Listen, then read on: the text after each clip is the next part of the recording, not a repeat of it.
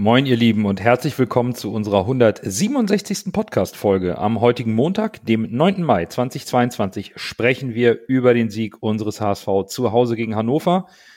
Schauen natürlich voraus auf den letzten regulären Spieltag der laufenden Saison und auf die Lage in der zweiten Bundesliga. Für euch am Mikrofon sind Nando, Berger und Lasse. Wir sind euer Volksparkgeflüster. Schön, dass ihr wieder dabei seid. Moin, moin, Hamburg, meine Perle.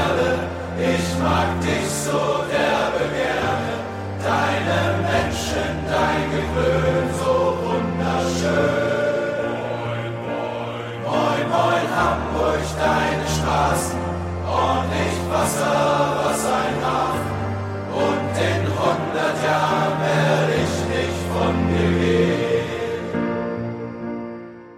Wir beginnen wie gewohnt mit unserer Rückschau auf den vergangenen Spieltag und erneut wendete sich das Blatt. An erster Stelle Glückwunsch an Schalke 04, die nach einer furiosen Aufholjagd nach 0 zu 2 Rückstand noch den fehlenden Sieg eingefahren, eingefahren haben und somit als Aufsteiger feststehen.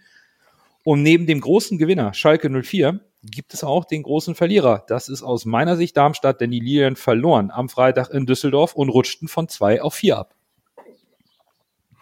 Ja, das kann man, denke ich, gut so zusammenfassen. Ich war auf der Rücktour, habe ich das mitbekommen, habe das so ein bisschen auf dem Ticker verfolgt mit St. Pauli gegen Schalke natürlich und war echt äh, überrascht, dass St. Pauli da tatsächlich schon 2-0 geführt hat, obwohl es wohl hieß, dass Schalke schon hätte irgendwie 4-0 führen müssen und das, Mhm. lief, das Spiel lief halt ganz andersrum. Und am Ende hat es dann Schalke halt mit so einem Kraftakt doch noch gedreht und das, da muss man zugeben, das fordert einen dann auch Respekt ab. Äh, herzlichen Glückwunsch von mir auch an dieser Stelle. Äh, spielerisch in meinen Augen äh, vielleicht nicht immer verdient, aber am Ende setzt sich dann die Qu- Qualität und die individuelle Klasse durch und dann ist es am Ende vielleicht doch, muss ich es auch zugeben, auch verdient. Und ansonsten, ja, tatsächlich äh, die Lilien, der eindeutige Verlierer des Spieltags. Und ich habe ich hab geschrien. Ich habe geschrien nach diesem, nach diesem äh, Tor von, von Fortuna Düsseldorf. Ne?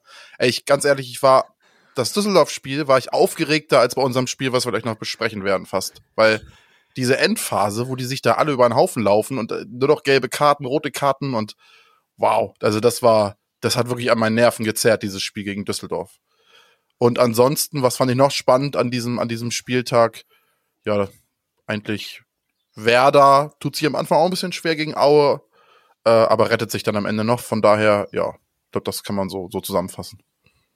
Also für mich äh, ist, ist St. Pauli fast der größere Verlierer als äh, Stimmt. als ähm, als Düssel, äh, Düsseldorf, als Darmstadt, weil weil Pauli, Pauli sich ja jetzt äh, direkt die Chance genommen hat, ähm, aufzusteigen. Ähm, Ja, Die- und definitiv hinter uns, ne? ja, ja, das ist, ähm, die holen das Torverhältnis nicht auf. Ähm, und die Chance, dass wir und Darmstadt äh, einer von uns nicht punktet, ist auch ähm, zu gering. Also für mich Pauli größerer Verlierer des Spieltags als ähm, als äh, als Darmstadt.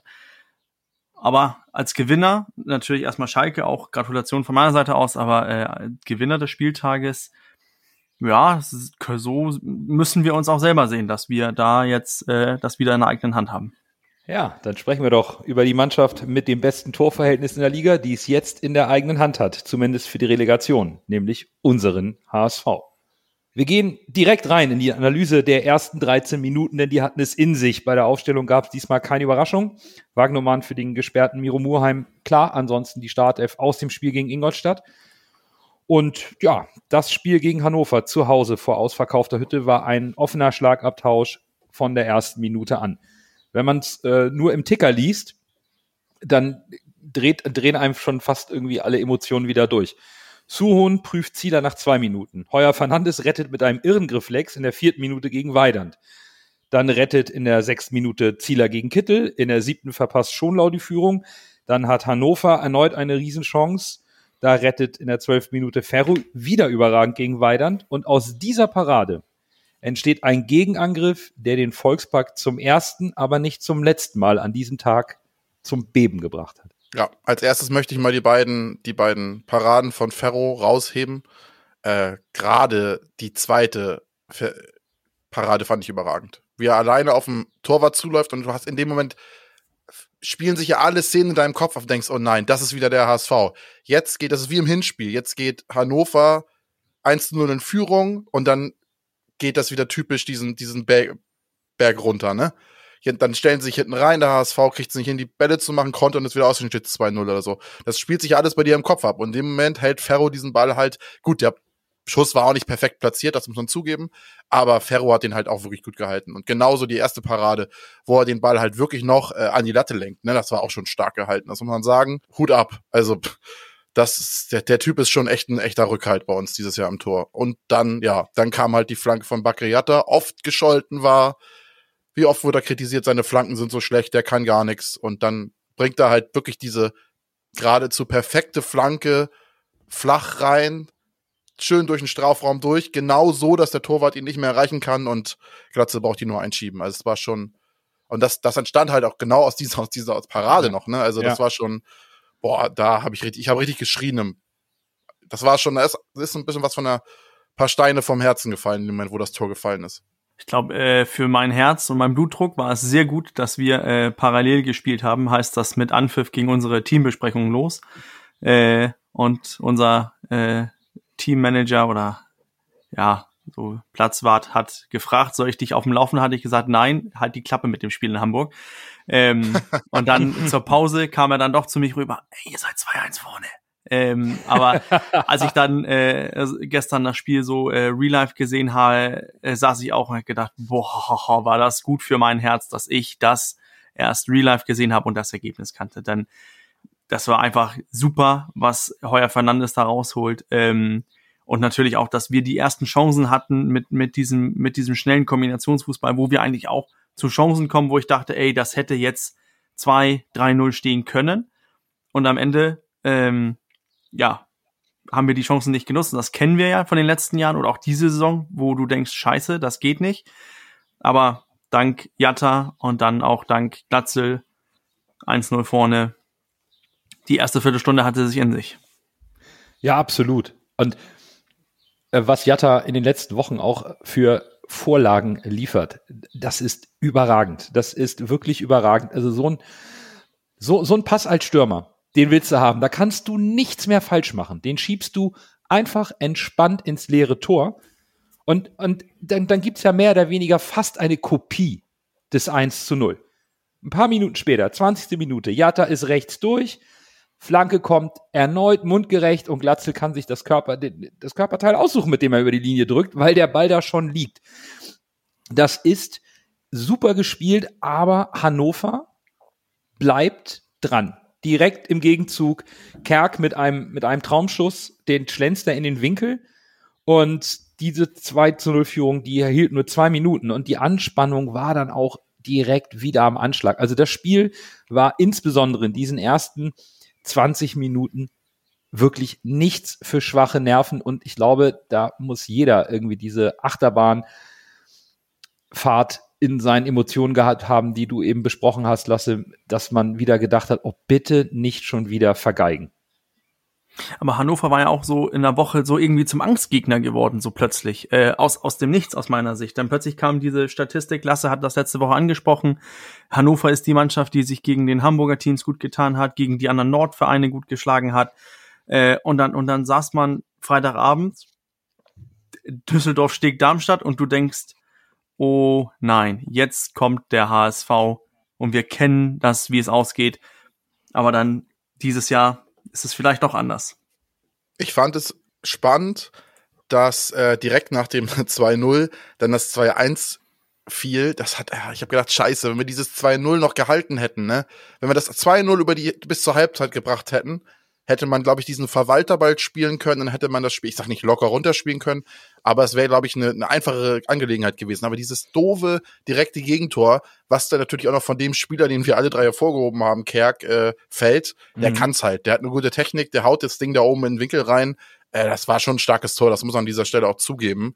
Mhm. Und ja, die Anspannung äh, stieg dann natürlich wieder ins Unendliche quasi. Aber ich muss sagen, ich bin mir nicht hundertprozentig sicher, ob, ob Jatta die Flanke wirklich so wollte. Weil wenn die Flanke wirklich so gewollt war, dann war es überragend, muss ich ehrlich sagen. Ich glaube, die ist ihm ein bisschen abgerutscht und war ein Ticken zu hoch. Aber Glatzel ist halt relativ groß und hat ihn ja mit der Brust reingedrückt. Von daher sah es dann am Ende aus wie gewollt. Ich bin mir nicht so sicher, ob das hundertprozentig so gewollt war. Wenn es so gewollt war, nehme ich alles zurück, dann war es genial. Also ich unterstelle Baccariata, dass er es genauso spielen wollte an dem Tag, aber das ist natürlich klar. Ähm, ja, aber wie du es gesagt hast, Backer, wie lange wurde er dafür kritisiert? Die ja. Flanken, alle, da kriegt kann nix und die Flanken sind ja. scheiße. Und was macht er in den letzten Wo Wochen und Spielen? Er schlägt Flanken, die absolut astrein sind. Also ja. er hat, er hat das Saison ist eine absolute, eine absolute Weiterentwicklung. Und er hat jetzt schon die meisten Vorlagen gegeben. Aber er hat auch in seiner Karriere. Er hat auch diese Saison einen Stürmer, der gefühlt alles irgendwie reinbolzt, irgendwie das über die Linie drückt. Die zwei Tore zeigen das ja gut, dass Glatze sich das einfach äh, dann mit der Brust, dann mit dem mit dem Bein, der irgendwie drückt er die Bälle über die über die Linie und das ist das funktioniert. Ich glaube, das macht auch ein, ein Spieler wie Jatta gibt das natürlich auch die Sicherheit, äh, dass er weiß, ich muss einfach den Ball irgendwie in die Box bekommen und Glatzel regelt das irgendwie. Ich glaube, bei, bei anderen Stürmern ist es vielleicht so, ich möchte den da und da und da, dann ist es vielleicht schwieriger als, als ein ähm, Spieler wie Jatta die, mhm. die präzise Flanke zu geben. Das hat Wobei, natürlich, wenn, wenn du dann, wenn, wenn, ich könnte mir das auch vorstellen, so wie man so Glatze so irgendwie so wahrnimmt, dass er einfach sagt, ja, Jatta, hau ihn rein, ich mach das schon. So, und dann, dann passt das halt momentan. Ja, und was wurde diskutiert mit Glatzel und kein, kein Terodde und sonst was, ne? Ja, 21 Tore, also bitte, was willst du? Ist, Nein, ich glaube, darüber ist, müssen wir nicht diskutieren. Darüber müssen wir nicht diskutieren, ja. Das und Jatta hatte letztes Jahr auch Terodde, aber irgendwie scheint die Harmonie mit Glatzel besser zu sein. Und Jatta hat einfach auch nochmal einen Sprung gemacht. Ich glaube, das, das, das wird, gerade im Saisonendspurt wurde es sehr, sehr deutlich. Er hat jetzt neun Vorlagen, das ist für einen Außenstürmer absolut gut da gibt's kaum bessere auf der rechten Seite. Ich glaube, nur Narei ist in der Liga vor ihm. Aber ihr habt eben den Verwalterball angesprochen. Und ich fand, dass es nach der Pause, obwohl es nur 2 zu 1 stand, haben wir schon Verwalterball gesehen vom HSV. Wir haben vier große Chancen auf das 3-1 liegen lassen. Mhm. Aber das Tempo war in der zweiten Halbzeit nicht mehr so hoch. Der HSV hat es taktisch besser gespielt, mehr Kontrolle und Ruhe im Spiel gehabt. Und Hannover hatte in der zweiten Halbzeit aus meiner Sicht keine wirklich zwingenden Chancen. Es blieb natürlich spannend. Das lag am Ergebnis und ein Fehler hätte hier alles kaputt machen können in der Defensive. Eine Unaufmer Unaufmerksamkeit, ein Querschläger. Aber eigentlich fand ich in der zweiten Halbzeit das vom HSV sehr reif gespielt, sehr aber kontrolliert, trotzdem intensiv und immer mit dem Zug zum Tor, um das 3-1 zu machen, was wir halt ein paar Mal haben liegen lassen. Ja, ich glaube, das trifft es ganz gut. In meinen Augen hätte man vielleicht noch ein bisschen mehr auf das 3-1 gehen können. Dann wird man am Ende vielleicht aber auch ausgekontert und das Tor fällt. Das 2-2 ist halt schwierig. Wenn du die Chancen nicht machst, wirst du am Ende natürlich bestraft und das Ergebnis geht dir recht oder halt nicht. Und äh, das ist, das ist echt das ist schwierig. Und du hast am Ende der Mannschaft auch die Nervosität angemerkt, finde ich. Sie haben es dafür, dass sie relativ nervös waren, was du gesehen hast, trotzdem noch gut gemacht ich möchte mit den Spielern in der Situation nicht tauschen, muss ich ehrlich nee, sagen. Nee. Und äh, du hast es am Ende auch gemerkt, wie denen die Düse ging. Aber trotzdem haben sie es dafür noch relativ souverän runtergespielt, weil wirklich riesengroße Torchancen hatte Hannover in der zweiten Halbzeit gar nicht. An, an sich quasi fast gar keine Torchancen. Es waren immer diese, diese gefährlichen, wie du gesagt hast, halben Chancen. Und wenn mhm. da ein Ball durchrutscht, wir kennen's. Wir ja. kennen's, wie man HSV läuft. Dann kommt auf einmal in der 91. Minute eine Ecke, dann kommt hinter sie rein und das Ding ist drinne. Ja. Sowas kann immer passieren. Deshalb wäre es natürlich schöner gewesen, wenn eine von diesen vier Großchancen drin gewesen wäre, aber in der Situation bin ich froh, dass wir das Spiel überhaupt gewonnen haben.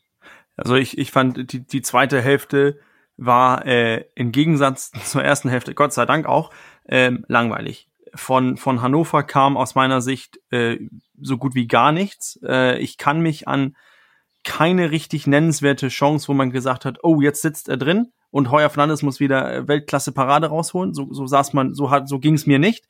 Natürlich, ich kannte auch das Ergebnis, aber, aber trotzdem, ich, ich saß mit so einem Gefühl, Hannover kann nicht und der HSV muss nicht. Und der HSV hat sich Chancen ausgespielt, wenn die, ähm, die Absicherung auch gepasst hat. Man hat nicht diese, diese völlig offensive äh, Varianten mhm. gesehen, wo wir vier, fünf, sechs Leute in der Box sind. Man, man war nicht, man war offensiv vielleicht nicht zwingend genug, aber man hat da dafür dann die Absicherung äh, sicher gehalten. Und das finde ich, hat sich, wenn man, wenn man das jetzt mitten in der Saison gespielt hätte, hätte man gesagt, das hat man souverän runtergespielt. Ja. Jetzt in, in, in, in dieser ja. Situation vielleicht nervös, aber trotzdem gut runtergespielt. Und wir dürfen auch nicht vergessen, dass äh, Mikkel Kaufmann oder vielleicht auch ein äh, Reis oder Ali Du, die eigentlich das 3-1 auf, auf dem Fuß hatten. Also mhm. die, die mhm. Chancen waren ja da das 3-1 war klar näher als das 2-2. Absolut. Und ich glaube, am Ende darf man auch sagen, dass die drei Punkte verdient in Hamburg geblieben sind und die Stimmung in den letzten, ja, so 15 Minuten des Spiels und nach dem Abpfiff, also die Stimmung ging, ging so richtig unter die Haut. Du siehst eine Hamburger Mannschaft, die vollkommen erschöpft nach dem Abpfiff auf den Boden fällt und ich habe da dieses eine Bild vor Augen, ähm, direkt vor mir auf der Südtribüne, was für mich dieses Spiel und auch die Mannschaft in dieser Saison charakterisiert. Es ist in der 91. Minute war das, da holt Glatzel noch mal eine Ecke raus, hält sich am Torpfosten fest und ringt nach Atem. Der pumpt sowas von und ist stehen K.O. Und das war für mich einfach auch ein Symbolbild für die Leistung des HSV. Sie haben einfach alles auf den Platz gelassen, um sich diese Chance selbst zu holen. Und das hat mich neben der Stimmung, die in den letzten 15 Minuten diese Mannschaft getragen hat, wirklich beeindruckt. Ich gehe da komplett mit. Ich, ich finde auch, dass, aber das hat man mehrmals diese Saison gesehen, dass die Spieler sich 100 Prozent alles rausgeben und dann noch versuchen, konzentriert weiterzuspielen, obwohl die vollkommen fertig sind. Aber diese Mannschaft lässt immer, aus meiner Sicht, immer alles auf dem Platz. Und, und das kannst, du kannst denen deren Einsatz nicht absprechen. Und das war in den vergangenen Jahren auch in der ersten Liga ganz anders aus meiner Sicht.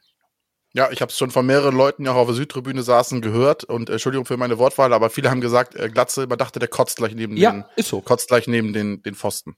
Ja. Tatsächlich. Und das ist halt, das ist halt der Fortschritt. Und das kann man auch weiter zuschreiben, dass diese Mannschaft alles reinwirft. Und das ist ja das, was die, was wollten wir doch? Wir wollten immer sagen, auch wenn es mal nicht so läuft, wir wollen, dass die Mannschaft alles gibt. Und das kann man dieser Mannschaft vielleicht in ein, zwei Spielen die Saison war es schwierig, aber ansonsten kann man den in anderen 32 Spielen bis jetzt oder 31 Spielen kann man ihnen nicht, nicht absprechen, dass sie alles gegeben haben. Und äh, das ist doch schon mal etwas, worauf man aufbauen kann. Absolut. Und Und die Stimmung, nochmal zur Stimmung, Entschuldigung, die Stimmung war bombastisch, muss ich sagen. Die, die Stimmung in den letzten 15 Minuten im Stadion, ich weiß nicht, was das letzte Mal, das ist bestimmt mindestens vor der Pandemie her, dass das Stadion gut, am Ende spielt natürlich auch die Quantität eine Rolle mit 57.000 Leuten, ne?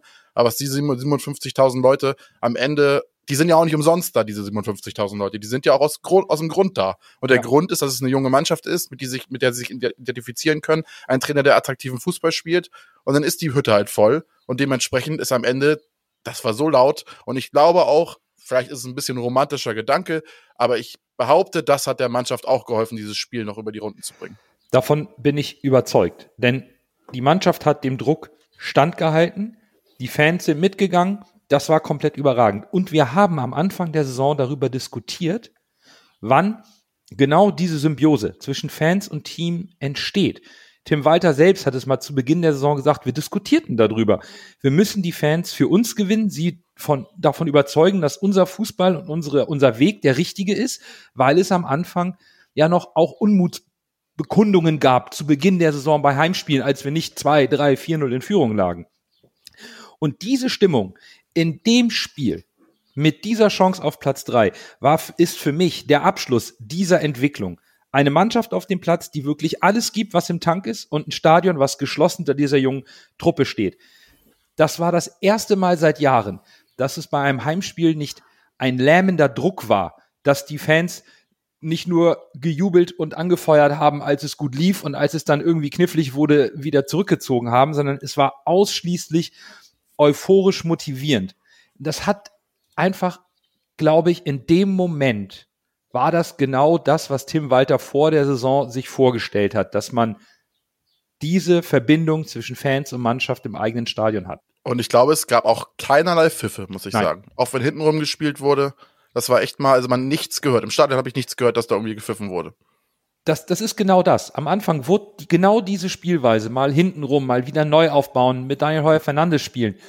Da gab es schon Unmutsbekundungen. Wir erinnern uns, Jonas David wurde da angepfiffen, weil er ähm, im System bleibt, weil er stabil bleibt, weil er nicht durchdreht und irgendwie einen langen Ball schlägt. Und jetzt an so einem Spieltag, wo es 2-1 steht, sind die Fans mit am Start, stehen komplett dahinter und erkennen an, dass diese Mannschaft wirklich alles aus sich rausholt, um irgendwie den Sieg nach Hause zu bringen und vielleicht noch dieses, ähm, diese Aufholjagd jetzt zu krönen. Das, das war für mich einfach perfekt. Das war perfekt und das, daran müssen wir festhalten. Genau das ist es. Jetzt sagt hier keiner mehr was. Das ist natürlich immer so eine Sache. Ja, wenn du alles Podcast. gesagt hast. Ja, dann sage ich noch was anderes. Ich habe nämlich noch ähm, meine Hochachtung vor Hannover auszudrücken. Weil die haben in einem Spiel, wo es für die um gar nichts geht, wo die Zukunft so ein bisschen in der Schwebe ist, neuer Trainer, wie auch immer der Kader aussieht, Vollgas gegeben. Die haben hier wirklich einen sportlichen, fairen Wettbewerb geliefert und waren bereit, dem HSV sportlich weh zu tun und haben nicht gesagt, ist uns doch egal, bevor ich mich hier verletze oder mir irgendwas passiert. Nee. So gut es ging, haben die Vollgas gegeben. Das ist für mich auch etwas, wo ich sage, Hut ab Hannover, das war eine richtig starke Leistung. Die haben dem HSV insbesondere in der ersten Halbzeit alles abgefordert. Das finde ich sportlich unglaublich wertvoll und das macht diesen Sieg auch aus meiner Sicht nochmal ein bisschen wertvoller auch für die Mannschaft, die hier nichts geschenkt bekommen hat von Hannover, sondern sich das hart erspielen und erarbeiten musste um jetzt auf Platz drei zu stehen. Das, denke ich, sollte man hier an dieser Stelle auch nochmal erwähnen, dass Hannover auch ein sehr, sehr gutes Spiel gemacht hat. Und das in Summe, das war das, das war schon ein kleiner magischer Samstag im, im Volkspark, würde ich sagen. Ja, es war auf jeden Fall der Auftakt für, für eine tolle Symbiose, wie du gesagt hast, zwischen Fans und Verein. Ich glaube, das könnte ein Spiel sein, was ein, Meil, also ein Meilenstein ist. Selbst wenn es irgendwie am Ende nicht das entscheidende Spiel war, um irgendwie Position oder Liga zu bestimmen. Ich habe, das war schon so ein Spiel, was einem im Gedächtnis bleibt und man denkt, ah, an dem Tag, da war, da hat man gemerkt, was eine Mannschaft mit einem System, einer Taktik und Fans, die das verteidigen und die dahinter stehen, was das erreichen kann. Absolut. Noch ein Punkt, der trotz des tollen Spiels in der HSV-Fanszene ein bisschen diskutiert wurde, die Wechsel von Tim Walter. Da wird ja immer gerne, ähm, ja, vielleicht auch sich ein wenig an Namen abgearbeitet, ein bisschen gerieben vielleicht. Ähm, wie ist so eure Einstellung? Also wir haben erstmal vor dem Spiel Jan, ähm, nicht Jan, Manuel Winsheimer und Farid Alidou verabschiedet. Die beiden werden den Verein also definitiv verlassen. Ganz offiziell vom HSV bestätigt. Manuel Winsheimers Vertrag wird nicht verlängert. Bei Farid Alidou war klar, dass er nicht verlängert von sich aus, sondern nach Frankfurt wechselt. Jetzt nochmal zu den Wechseln. Wie habt ihr die Wechsel gesehen? Ich fand die Wechsel jetzt nicht besonders schlecht. Also ich fand sie der, der Spielsituation angemessen. Also ich konnte es im Stadion live nichts an die Wechseln aussetzen, muss ich ehrlich sagen. Ich, ich, haben sich für mich als logisch erschlossen. Ich wundere mich auch, was die Alternative gewesen sein sollte. Ich glaube, es, es ich, was mich vielleicht, was den Leuten vielleicht so ein bisschen vor die Brust fällt, ist, dass man Kaufmann und Alidu einwechselt, die eigentlich, oder auch Jumbo, die alle drei äh, wohl nach der Sommerpause, nach der Sommerpause wohl keine Zukunft in Hamburg haben. Ähm, ja, alles gut und schön, aber willst du dann David oder Rohr als Links, äh, Linksverteidiger bringen? Willst du äh, Kinzombie oder Jack Betazzo oder Winsheimer? Die drei standen auch auf der äh, Aussortierungsliste laut den Medien.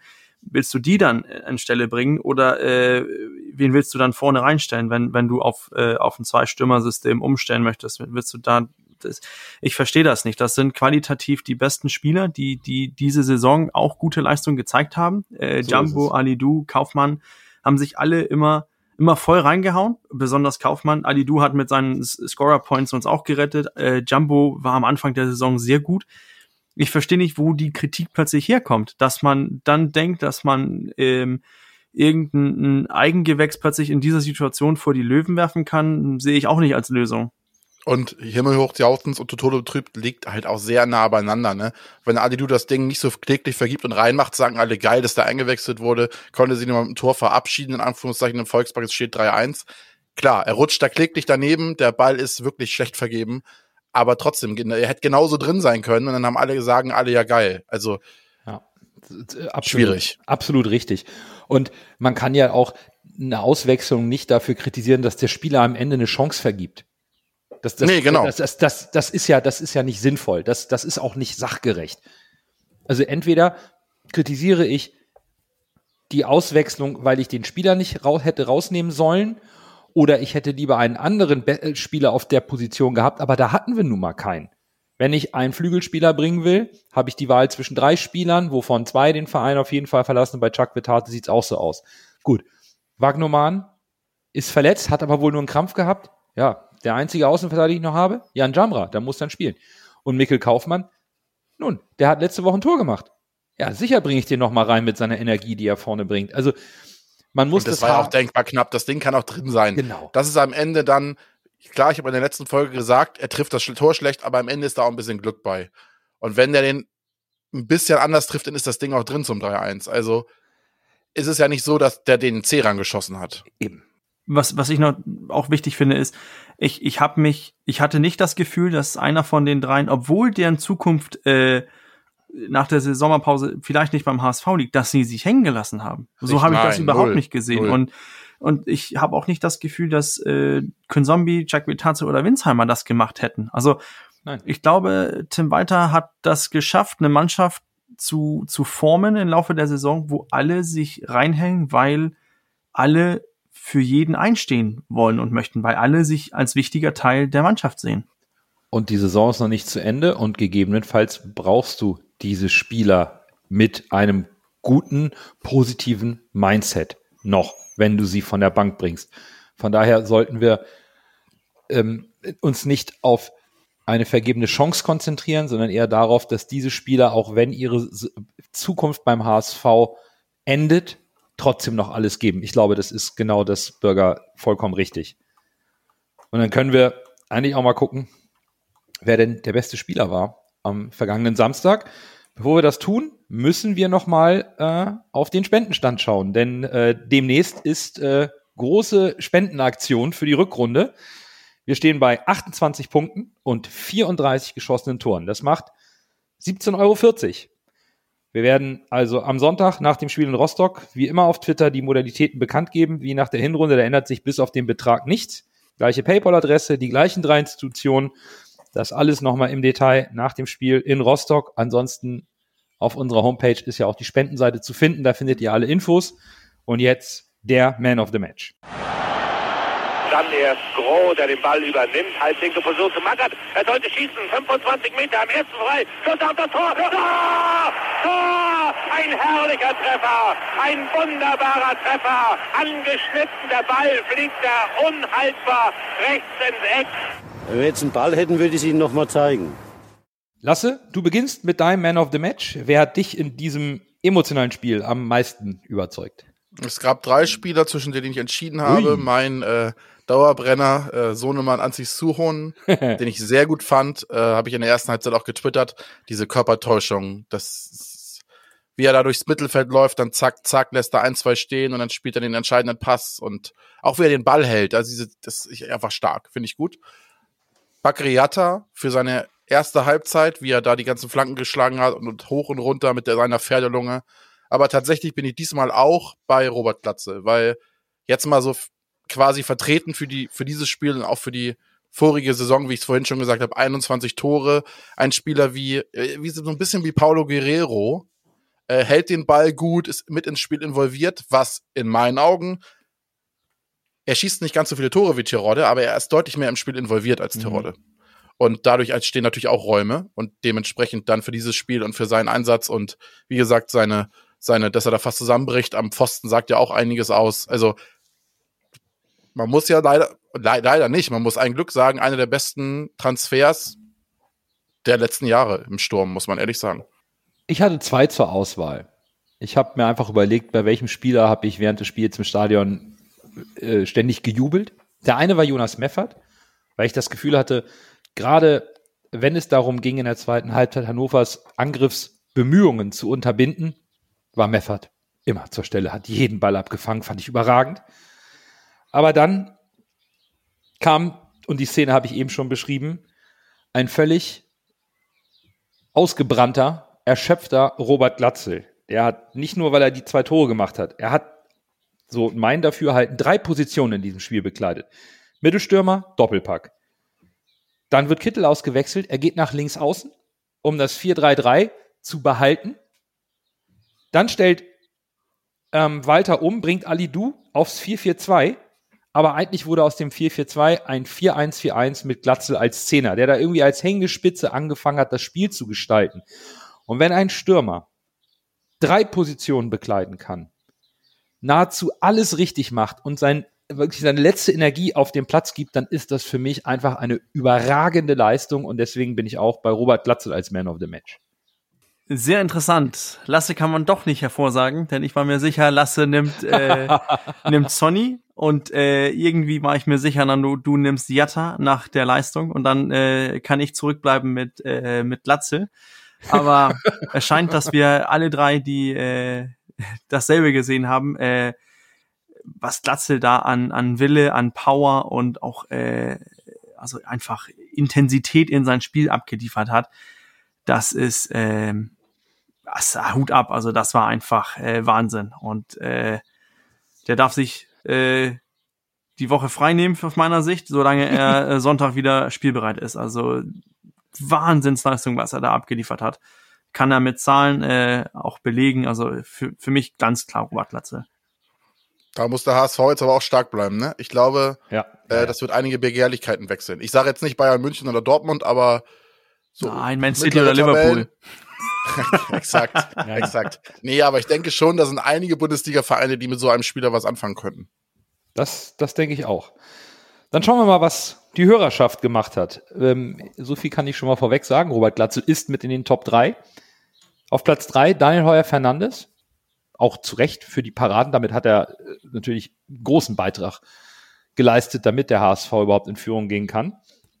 Glatzel hat es aber bei der Hörerschaft nicht auf Platz 1 geschafft, sondern nur auf 2. Ganz knapp hinter Bakary Yatta. Der hat ein paar Punkte mehr bekommen, daher ist Bakker der Man of the Match des 33. Spieltages. Letzter Spieltag.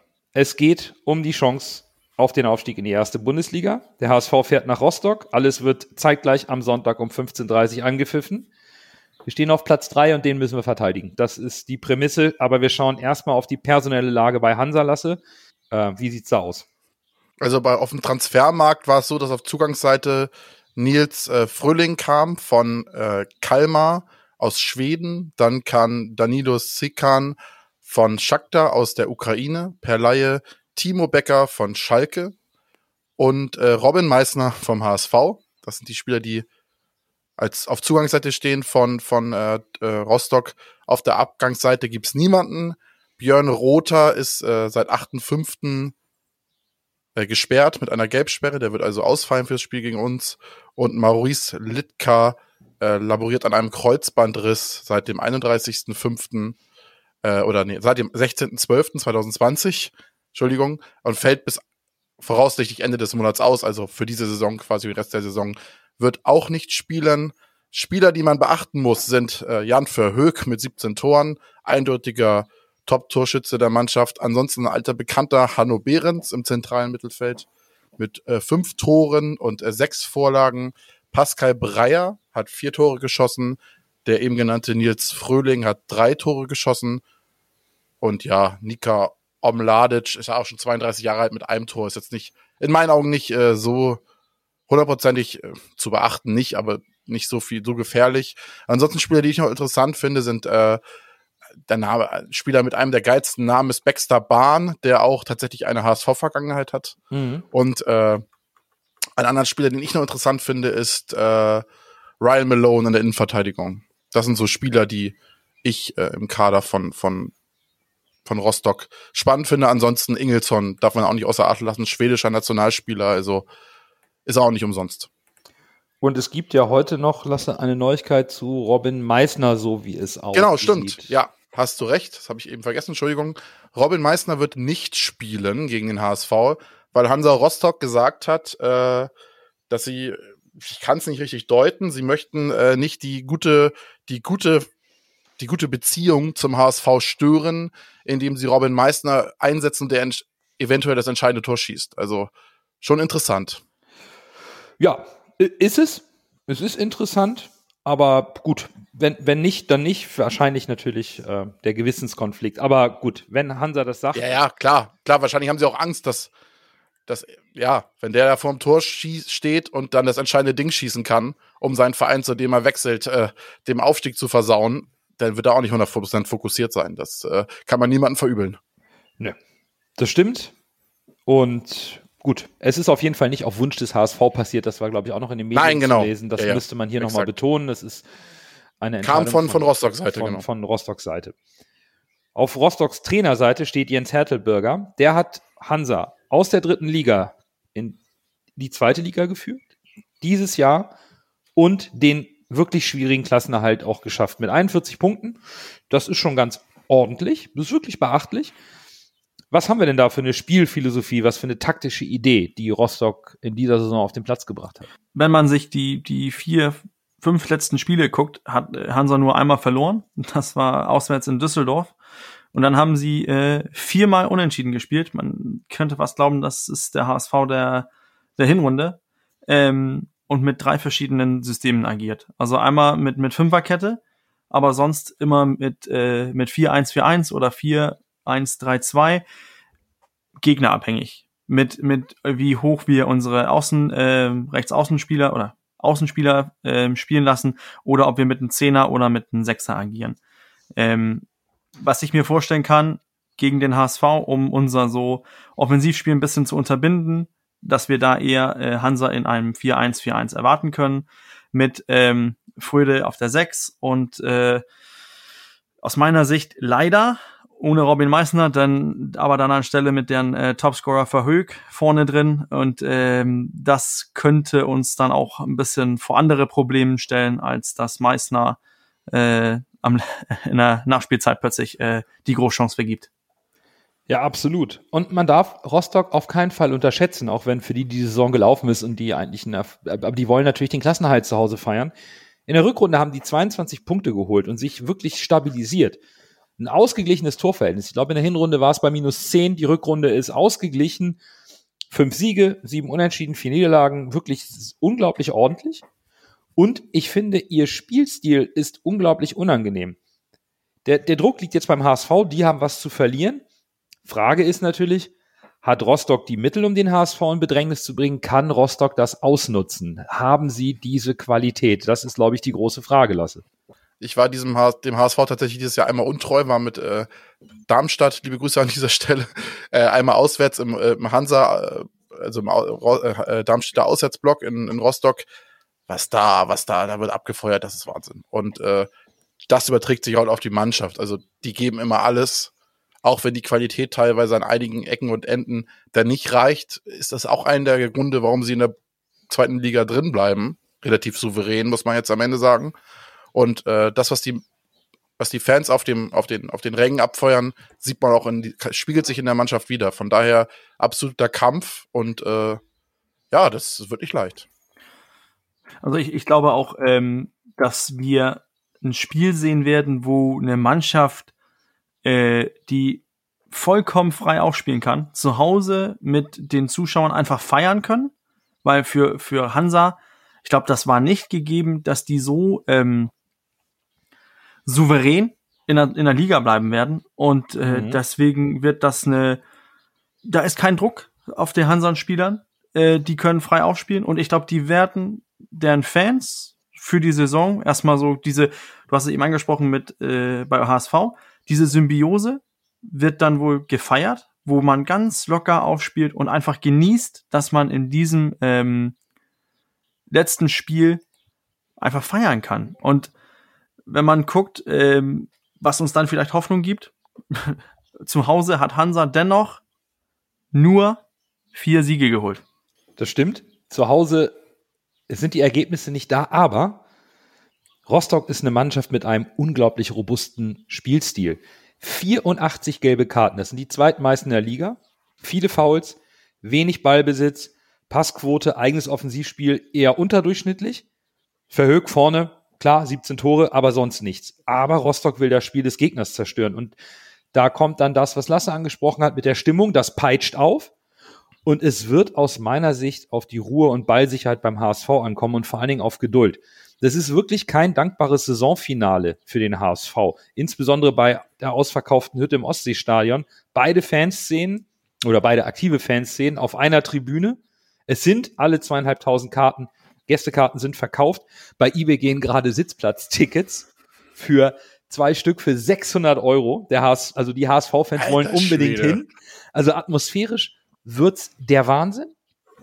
Und dazu kommt ja noch, Tim Walter hat es nach dem Spiel gegen Hannover gefragt, äh, gesagt, als er gefragt wurde, ob er das Wort Aufstieg jetzt dann doch vielleicht mal in seinen Wortschatz einbauen würde, hat er gesagt, wir wollen aufsteigen. Jetzt Nach dem 33. Spieltag hat der Trainer des HSVs gesagt, damit geht der Druck jetzt auch hoch. Aber irgendwie kommt man ja auch nicht mehr drum herum. Das müssen wir auch mal ganz ehrlich sagen. Wir stehen auf Platz drei. Wir haben es in der eigenen Hand, die Relegation zu erreichen. Wir brauchen keine Schützenhilfe. Natürlich ist der Druck jetzt da. Und jetzt hat der HSV in einem solchen kleinen Hexenkessel im letzten Punktspiel aber auch viel zu verlieren. Das erste Mal in dieser Saison. Ja. Das ist, das ist das, was plötzlich äh, die ähm, das Ganze auf den Kopf stellt für mich. Dass, dass die Mannschaft kam äh, seit dem Kielspiel von, von hinten und, und hat das, die Führergruppe so aufgerollt von hinten, äh, ohne Druck, hat einfach frei aufgespielt. Und du hast, du hast das der Mannschaft auch so ein bisschen angemerkt, Samstag gegen Hannover. Man hat gemerkt, wie erlösend das 1 zu 0 war. Du Mhm. hast noch mal gemerkt, wie erlösend das 2 zu 0 war. Und dann kam das Zittern wieder, als Hannover nachgelegt hat. Ähm, wir haben, die meisten von uns haben gesehen, dass Bremen sich auch gegen Aue verdammt schwer getan haben, weil der Druck plötzlich da ist. Und so geht's natürlich auch beim HSV. Du hast jetzt alles zu verlieren, was uns den Druck vielleicht nehmen kann, ist, dass äh, die beste Auswärtsmannschaft der, der Liga, die spielen in, äh, in Darmstadt und Darmstadt muss gewinnen, muss also vorne raufgehen. Ähm, und das ist natürlich was aus meiner Sicht uns auch in den Karten spielt, denn ein Darmstadt-Sieg ist nicht gegeben in meinen Augen. Aber am besten wäre es, äh, genauso schnell wie gegen Hannover 2 zu 0 in Führung zu kommen. das Spiel wird, das Stadion wird brennen. Ich glaube, die reißen das Ding ab. Es ist wirklich, das ist halt, das ist halt auch, ich will nicht sagen, dass es ein Derby ist, das ist es nicht, aber es ist halt eine unfassbare Rivalität.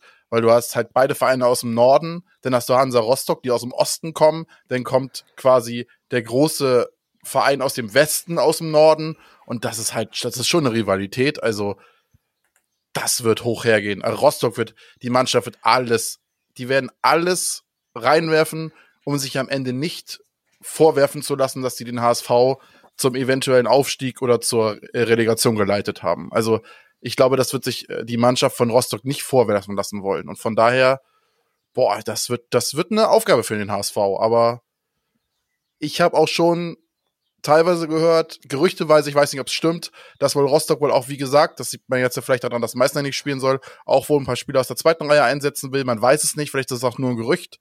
Aber ob das auch ein Vorteil ist, weiß man auch nicht. Diese Spieler wollen sich ja auch nochmal präsentieren. Absolut. Und von daher, ah, das wird ein Knüller. Also ich, das wird richtig brennen.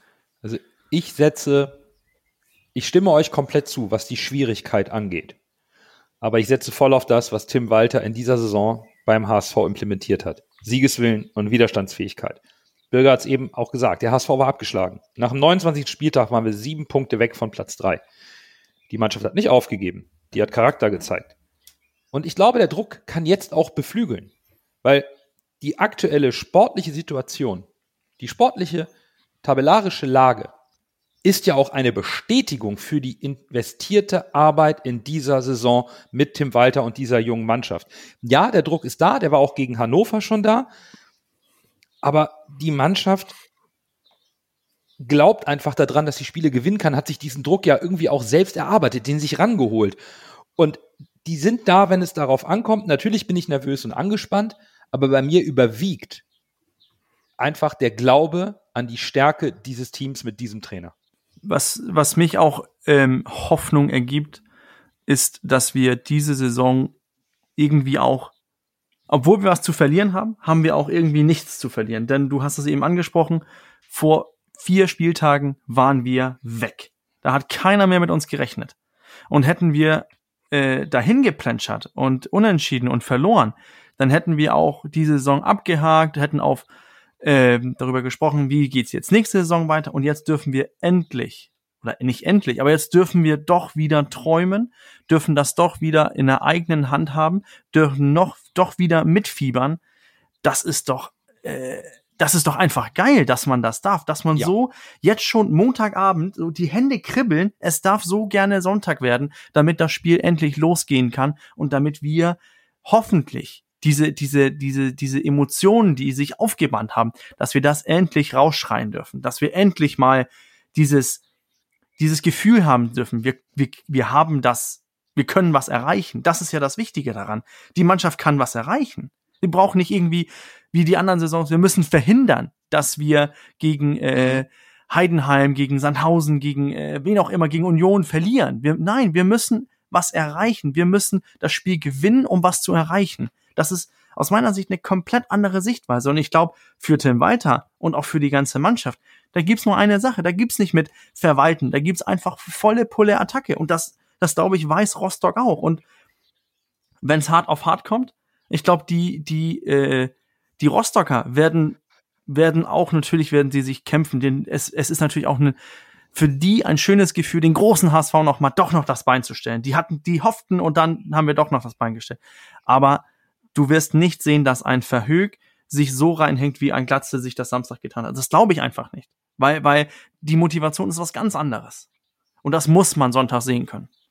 Das werden wir Sonntag sehen. Davon sind wir drei, glaube ich, überzeugt. Da bin ich hundertprozentig von überzeugt. Da wird sich keiner hängen lassen. Die Spieler werden alles auf dem Platz lassen. Dann gehen wir mit dieser Überzeugung raus aus der Folge und rein in eine kribbelnde, erwartungsvolle, nervöse Woche. Denn ja, das wird Sonntag ein Highlight, was wir vielleicht lange nicht hatten, diese Chance. Noch nie eigentlich, so ganz für uns. Von daher machen wir für heute Schluss. Euch vielen Dank fürs Zuhören. Wir hören uns natürlich nach dem Spiel gegen Rostock wieder. Und hoffentlich hilft euch die Folge ein bisschen, die lange Wartezeit zu verkürzen und vielleicht auch ein bisschen positive Stimmung mitzutragen. Denn das macht das Fanleben schließlich aus. Also, bis dahin, bleibt gesund, bis nächste Woche. Nur der HSV.